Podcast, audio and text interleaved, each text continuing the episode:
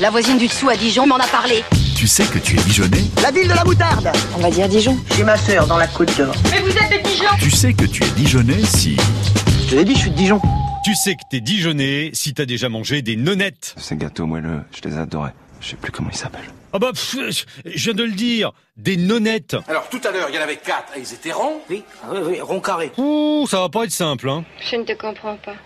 Tu étais un honnête homme, pourtant. Un honnête homme Ah, humour Tu connais l'histoire euh, de la bonne sœur Oui, alors parce que nonnette, ça vient de nonne.